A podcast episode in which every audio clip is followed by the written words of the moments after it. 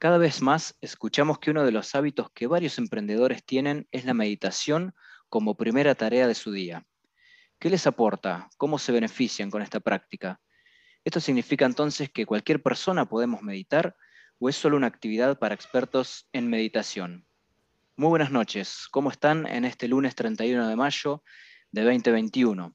Les doy la bienvenida a este podcast Gestión Profesional, un podcast que apunta a impulsar a la acción, tanto a líderes de organizaciones, emprendedores y toda persona que decida actuar más allá de las teorías e ideas, porque sin ejecución no hay realidad, al menos en el mundo de los negocios. Soy Gerardo Paya, conectándome desde Bahía Blanca, y en este quinto episodio tenemos un invitado muy especial para charlar y aprender sobre meditación, una herramienta accesible a cualquier persona, o al menos esto es lo que nos, nos va a enseñar eh, mi querido amigo. ¿no? Quiero saludarlo y presentarles a un gran amigo, Lucas, coterráneo de nuestra ciudad natal, de Tres Arroyos, provincia de Buenos Aires, pero a él lo vamos a llamar Lakshmana. Ahí, ahí nos va a explicar un poquito también su nombre yogi, ¿no? su nombre mundano, Lucas, como lo conocí, hace, nos conocimos hace más de 30 años. Así que bienvenido, Lakshmana, y gracias por tu tiempo.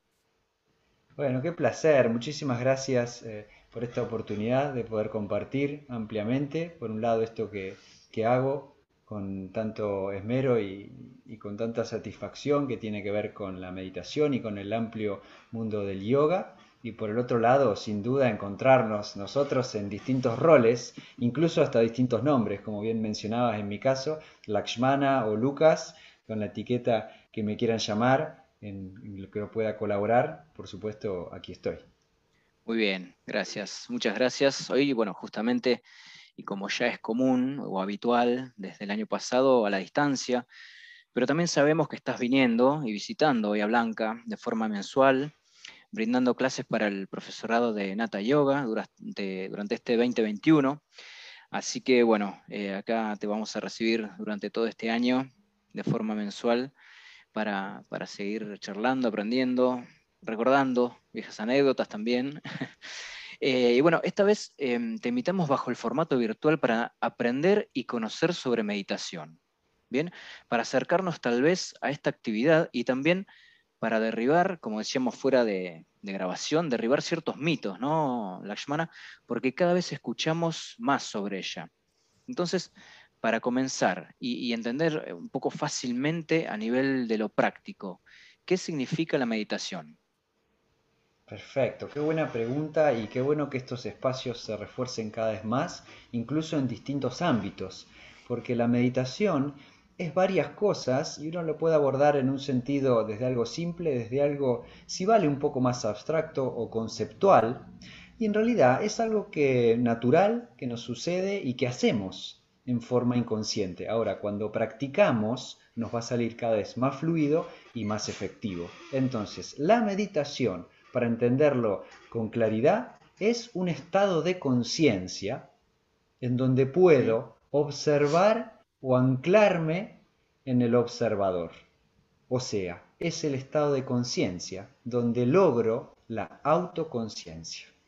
O sea, es el estado cuando logro hacerme consciente de ser consciente. Muy bien, Eso es la meditación a nivel conceptual. Ahora, el valor que tiene en el cotidiano no es eso, que es un estado natural al que puedo llegar, sino la práctica que yo hago, que también le puedo llamar meditación, para llegar a ese estado que es muy amplio en sus distintos beneficios y en lo que me puede colaborar según los distintos roles de mi cotidiano, de mi laboral, incluso de mis aspectos físicos, emocionales, mentales. Claro, claro. Eh, perfecto, ahí vos mencionaste beneficios y, tratar un poco de materializar, decir, bueno, esto yo practico, practico, bueno, eh, digamos, eh, con, el tiempo obviamente voy formando un hábito, ¿no? Como se dice. Entonces, ¿puedo vivir o, sí, vivenciar o experimentar beneficios a través de esta, de esta práctica? Totalmente, es inevitable.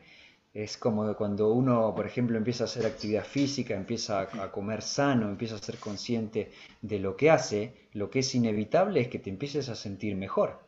Porque estás haciendo acciones conducentes y si eso vos lo podés sostener, lo que sucede es que te vas armonizando en un sentido amplio. Entonces, sin duda, vas a tener beneficios en, amplio sentido que también van a depender de lo que vos estés buscando. A mí me gusta explicar un poquito esto de, de, la meditación en función de hacia vos, de cómo lo querés utilizar, porque como práctica no deja de ser, como mencionaste hoy, una herramienta, un instrumento. Y el instrumento va a depender de quién lo use y con qué finalidad lo use. Yo te podría explicar lo que es la meditación para un monje tibetano, lo que es para un yogi del siglo XXI, pero me parece más interesante entender esto que, por ejemplo, si vos me decís, como cualquier herramienta, explícame qué es un martillo, yo puedo empezar a hablar del martillo en forma, vamos a decir, conceptual o abstracta. Ahora, si vos entendés que un por ejemplo, un carpintero va a utilizar el martillo de una forma, un herrero de otra forma. Quizá un bebé o un ama o un amo de casa lo va a utilizar de una manera diferente. Entonces, está bueno poder explicar también la meditación como instrumento según hacia dónde vos lo quieras apuntar y por ende resaltar qué beneficios va a dar según hacia dónde estés apuntando.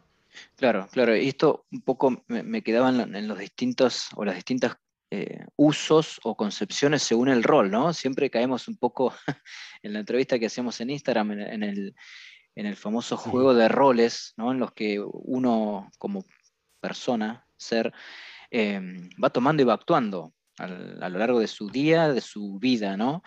Em, y un poco derribando estos mitos o, tratar de, hacerlo yo, mencionaba un poco en la, introducción, de decir, bueno, pero al final em, esto de la meditación, que vos decís, bueno, tiene un, concepto abstracto, pero se puede bajar totalmente a la vida cotidiana, a lo cotidiano y al ser común que no eh, estamos, me involucro obviamente, empapados en, toda, toda esta práctica eh, de, la meditación, de la meditación como, es tu caso, por ejemplo, o no sé, te fuiste al extremo de los tibetanos, ¿bien? No, digamos, ahí existe, y ahora vamos a ir después a, los tips y decir, che, bueno, ¿cuándo podría meditar yo?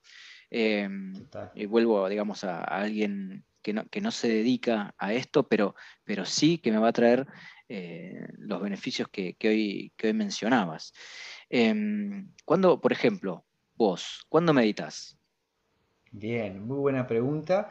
Eh, por un lado por los tips y por el otro también para los distintos roles. Qué importante esto de reconocer de que nuestra forma de relacionarnos es a partir de roles, que es como nosotros nos vinculamos y nos desarrollamos según el contexto. A partir de ahí entonces actuamos de una forma u otra. Entonces también es importante de que todas las herramientas y el entrenamiento que hacemos nos sirva para esos distintos roles.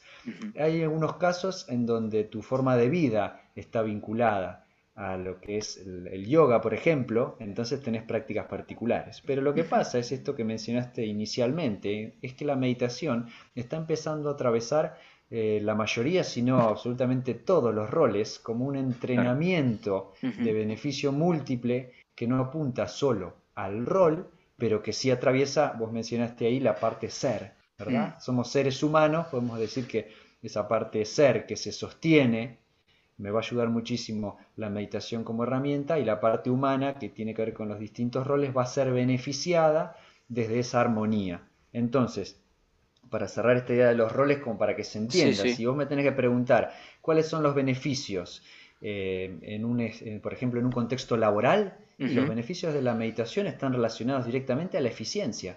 Porque vos vas a ganar una eficiencia alta en la productividad porque vas a tener una predisposición diferente, vas a tener una claridad en lo que estás haciendo, vas a mejorar tu inteligencia emocional, vas a reducir, por ejemplo, tu nivel de estrés, vas a aumentar la tolerancia o el umbral de tolerancia al estrés, vas a ser más adaptativo, vas a trabajar sobre tu estructura mental de una forma mucho más maleable. Y todo eso genera maximización en la producción porque lo que haces lo haces mejor y tienes mayor satisfacción a nivel de recurso humano. Eso en un punto laboral es una herramienta fundamental, vital. en un aspecto físico, por ejemplo, hay una regeneración del sistema nervioso, hay un trabajo sobre la regeneración fuerte de la estructura, hay por ende un mejor descanso, hay una mm, armonía en el sistema endocrino y en todo lo que refiere a, los diversos sistemas, porque lo que hay es un equilibrio del sistema nervioso autónomo, eso es la meditación por ahí más conocida, y en el cotidiano, en criollo, te trae felicidad, paz, te trae claridad, te trae conexión, te trae armonía, porque lo que hace la meditación, en realidad, es armonizarte. Eso es lo que hace en esencia en distintos aspectos. Entonces, según cómo vos exteriorices o interiorices esos aspectos, te va a estar ayudando. Y volviendo a la, respuesta, a la respuesta de lo que me preguntabas en concreto, ¿cuándo entonces? Porque hice toda esta gran introducción. ¿Cuándo meditar? Cuando puedas. Porque en realidad otro de los mitos que vamos a estar derribando en este momento, en este podcast quizá para algunas personas, es que la meditación, como es, dijimos, hacerse consciente de ser consciente, no tiene solamente como forma de práctica esa que más conocemos sentaditos, quietitos, con los ojos cerrados. Esa es una forma de meditación. Pero los voy a invitar ahora, en este momento, mientras están escuchando, vos ahí, Gerardo, a kilómetro de distancia y yo desde aquí lo estoy haciendo. Mientras escuchás, toma conciencia de estar escuchando seguí escuchándome, yo lo estoy haciendo mientras hablo. Sigo hablando y tomo conciencia de estar hablando. Ya hicimos un paso importante, que es tomar conciencia de la percepción. Y mientras seguís percibiendo y tomando conciencia, toma conciencia de esa parte interna tuya, que es la que está escuchando. Trata de tomar conciencia de esa parte que es la que está escuchando. Y eso es meditación porque lo que vas haciendo es ser consciente de tu propia conciencia, ser consciente de ser consciente. Muy bien, a través de ese, perdón, de ese juego de palabras, em, a medida que te iba escuchando con tanta claridad, eh, pasa, eh, no sé si está bien, si está mal, o, si, es que tiene que estar bien o estar mal también, ¿no? Eh, que uno es como que estás viviendo el presente y, focalizas, ¿no? Creo que eso es lo importante, focalizas en, hacer consciente o percibir consciente lo que estás haciendo, ¿no? Por eso, digamos, puede ser que la meditación no tiene tiempo ni lugar. Em, digamos, salvo que lo programes y demás, que está bueno programar, em, ¿no? o estructurarlo tal vez, pero no tiene tiempo ni lugar, por lo que te estaba escuchando. Exactamente, dijiste también algo que es fundamental, hablaste de, concentrar, ¿verdad? De dirigir y en realidad todo tipo de meditación para llegar a este estado de conciencia que mencionamos tiene que pasar por distintos estadios y el primero de esos estadios, ahí tiramos el primer tip valioso para empezar a conectar con esta posibilidad de autoconciencia, que lo hacemos siempre, pero aquí lo que estamos entrenándonos es para hacerlo cada vez en forma más asidua, más profunda. Y cuando vos lográs construir un hábito, que sabemos te lleva entre 21 y 40 días, sostener y generar una vía anémica en la que vos puedas repetir. Entonces es fundamental que te hagas una rutinita o una rutinota, según lo que vos estés buscando, en donde lo sostengas, porque una cosa es experimentar estados de claridad, vamos a decir experimentar beneficios, y otra es entrenarte. Es como cuando vas al gimnasio o cuando salís a correr. Vos puedes decir, yo quiero un estado, un buen estado físico. Ok, entonces vos salís, por ejemplo, a correr o vas al gimnasio, como un ejemplo. Ok, y eso va a hacer que vos te sientas mejor. Pero así un día no te sientas tan bien o un día te sientas muy bien, igual seguís yendo al gimnasio corriendo en forma asidua, porque una cosa es la práctica o el entrenamiento y otra es el beneficio en el que te deja. Entonces hay que seguir practicando. ¿Y qué es lo que sucede en esa práctica sostenida? Empiezo a lograr lo que en sánscrito, no hemos mencionado palabras en sánscrito, pero la vamos a traer porque por ahí a alguien le resuena, se habla de dharana, dhyana y samadhi. Dharana es el estado de conciencia plena, que también se puede llamar concentración. Entonces, un primer punto para meditar es anclar mi mente al presente. Bien. Porque al anclar mi mente, que es el primer, eh, instrumento de distorsión para estar en el presente, porque es el primero que se fue a lo que va a ser o a lo que fue antes. Un animal no tiene esa capacidad, un animal habita el presente permanentemente. Y eso le da mucha claridad. Es muy importante el instrumento de la mente, pero en este caso también me puede desarmonizar si está desajustada o está desequilibrada en relación a mis otros aspectos. Entonces, primero eso, anclaje al presente, aquí y ahora. ¿Y de qué forma lo puedo hacer? Vamos a otro tip para ir a una meditación más concreta de la que nos vale, que es, primero, reducir todos nuestros estímulos, por lo menos los más potentes, como por ejemplo la vista. Entonces cierro los ojos. Los invito, quizás si están escuchando el podcast, que se animan a cerrar los ojos y ahí lo que va a suceder es que van a empezar a percibir un poco más con los oídos, un poco más a nivel kinestésico, un poco más el cuerpo. Y eso está perfecto. Entonces lo que hago es llevar la conciencia a eso que está sucediendo ahora. Como por ejemplo también la respiración. La respiración no está pasando ni, ni, va a pasar mañana, ni, ni podés acumular tres respiraciones para el jueves Totalmente. siempre ahora. Entonces, si vos anclas tu mente a algo que pasa ahora, lo que haces es la encauzás para ir a ese estado que mencionaste de concentración. Y por eso es tan valioso cerrar los ojos, permanecer inmóvil y observar, por ejemplo, la respiración. Así que esa es la primera invitación que hacemos para los que comienzan y gustan eh, empezar a meditar Primero observar la respiración y cuando lo van sintiendo no necesitan que sea más de 3-4 minutos por día. Imagínense, 3-4 minutos por día. No empiecen con más porque es como querer en el gimnasio empezar con la pesa de 100 kilos. No hace falta, lo que importa es la práctica sostenida para construir el hábito. Y a medida que pueden, empiezan luego a observar los pensamientos, que es más interno, y no los etiqueto, no los rotulo, no les doy juicio de valor, porque esa es la mente. Solamente los observo.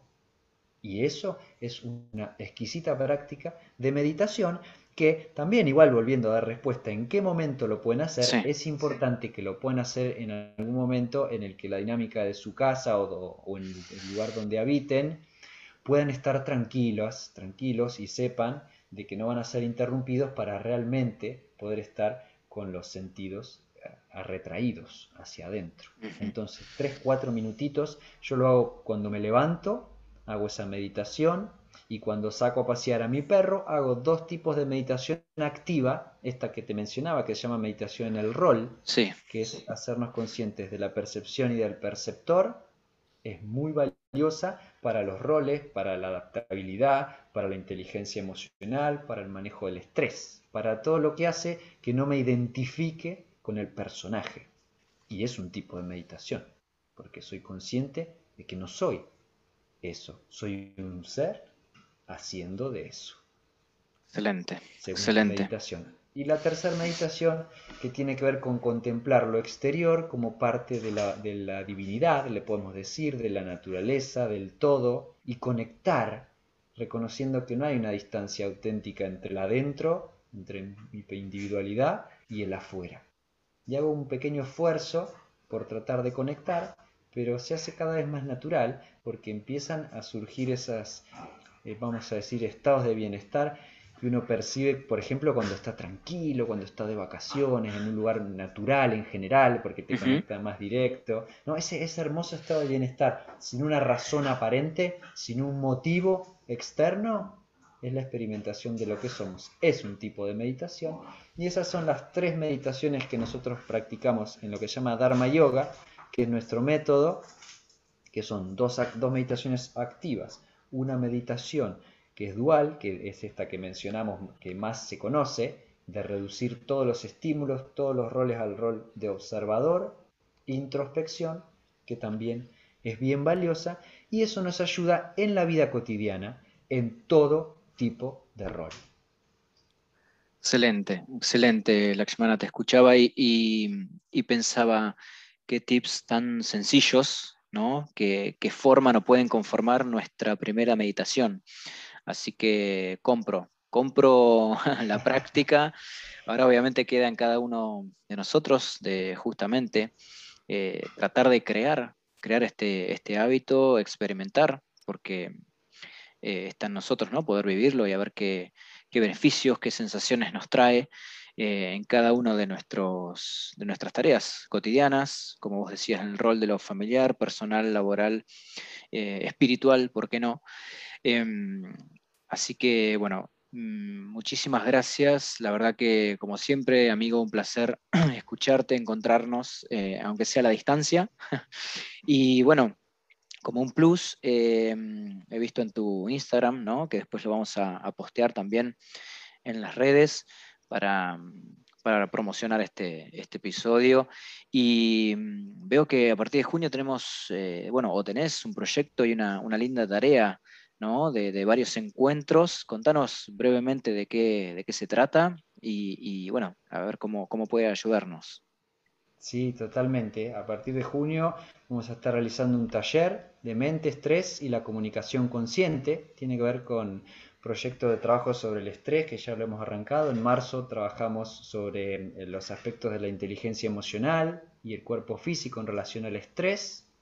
Y en este caso estamos trabajando cómo la comunicación y los procesos de la mente son factores estresantes y cómo por ende trabajar en dirección a cada vez armonizarlos y hacer de la mente y de la comunicación un mejor instrumento para estar cada vez mejor, que es lo que busca cualquier tipo de disciplina, que es lo que buscamos todos y es a lo cual la meditación aporta muchísimo. Así que aquí la idea siempre, el estrés es una, de alguna forma, nuestro, es un sistema, algunos lo consideran, de adaptación ante la percepción de amenaza. Esa es la definición del estrés, es la respuesta de adaptación que tiene cuando el sistema nervioso detecta que hay una amenaza.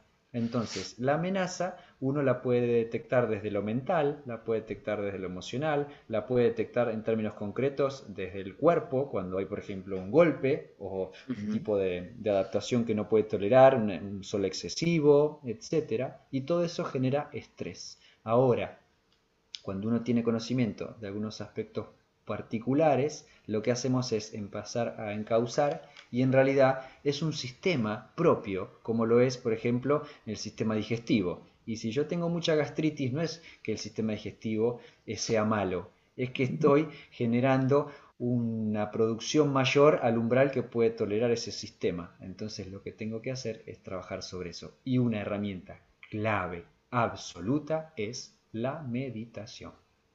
Muy bien, muy bien. Eh, problema y solución a la vez, en el mismo, en el mismo episodio. En el mismo combo. exacto, exacto. Les invito a, meditar eh, algún tip que en su momento quizá mm, no, no, es tan habitual, pero que es muy importante. Y es que el hecho de que vos te pongas simplemente a observar tu respiración ya es práctica de meditación. Y una de las cuestiones que salen es, bueno, ¿y cuándo viene la mente en blanco? ¿Y cuándo se borran los pensamientos? Bueno, les voy a decir, para que la mente quede en blanco es posible, pero lleva años y años de práctica. Ahora, la mente es alguien, vamos a decir, una entidad inquieta. Y pedir que la mente quede en blanco es como pedirle que un nene se quede quieto tres horas. Es imposible porque no está en su naturaleza. Ahora, ¿qué puedo hacer yo? Sacar el foco de la mente. Y lo que hago entonces es encauzarla, como dijiste vos hoy, conducirla, direccionarla hacia otra cosa. Le doy una tarea. ¿Qué tarea? Observar algo puntual. Mi respiración. sigue, trabajando, obviamente. exacto, porque hay que darle trabajo. Es como al nene no lo tenés que dejar quieto, le tenés que dar una tarea o un ejercicio o simplemente invitarlo a que se mueva, pero vos lo estás viendo. Entonces, esa es la cuestión. No, es, no quieran que la mente quede en blanco, sino simplemente encaucen en algún lado, como por ejemplo observar la respiración. Y ya eso es valioso. Si después pueden observar los pensamientos, lo común es que se muevan permanentemente. Si eso no sucede, ya es raro. ¿Y qué hago? Los observo y dejo que pasen.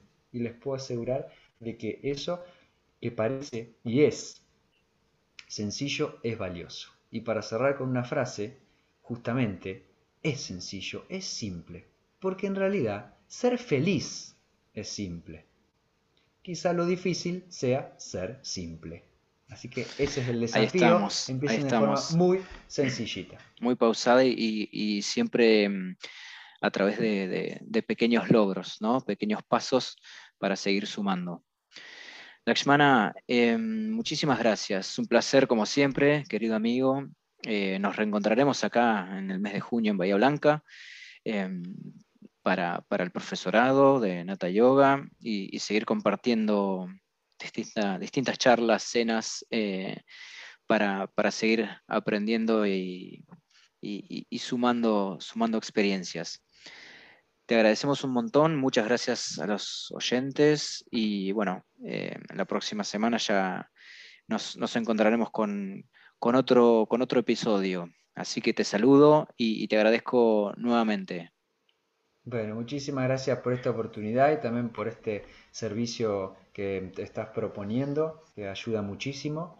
Bueno, gracias en definitiva lo que estamos buscando todos y el aporte incluso de la Escuela de Nata Yoga en Bahía Blanca, que se sostiene y va a seguir siéndolo, es buscar herramientas para compartir y cada vez estar mejor, sentirse más feliz y ser mejor persona. Eso es simplemente porque eso es lo que somos. Y para eso, una herramienta fundamental es la meditación. Los invito entonces a que lo hagan en forma sencilla y en forma sostenida. Muchísimas gracias Gerardo por esta oportunidad. Ahí estuvo, muchas gracias. Namaste. Namaste. Adiós.